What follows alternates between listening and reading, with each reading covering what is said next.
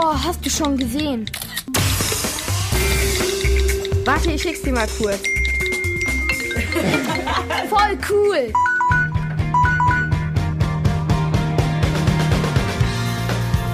Der App-Check in der Kurzwelle. Was kann ich mit der App machen?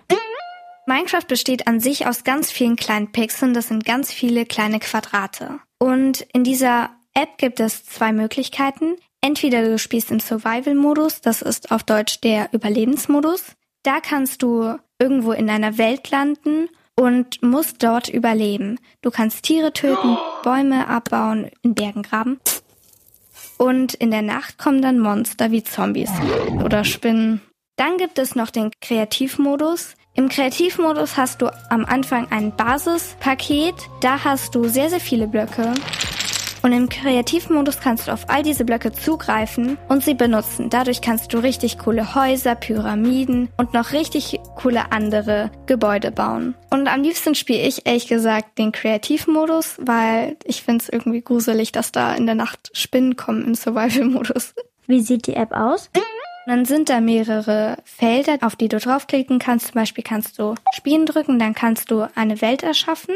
Oder du kannst ins Store gehen und da neue Dinge kaufen. Natürlich gibt es auch die Einstellungen. Und im Hintergrund, was ich sehr schön finde, sieht man nochmal eine Landschaft, die sich dann auch bewegt, als ob du rumschauen würdest.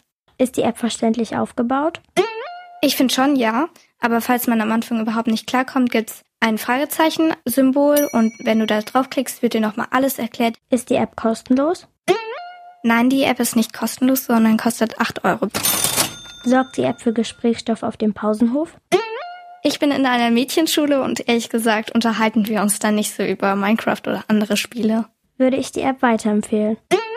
Ich würde die App Minecraft an alle, die sehr gerne kreativ sind, weiterempfehlen. Fazit?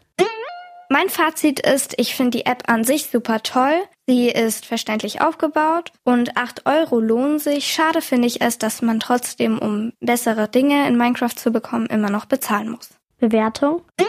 Ich würde der App Minecraft vier klatschende Hände geben.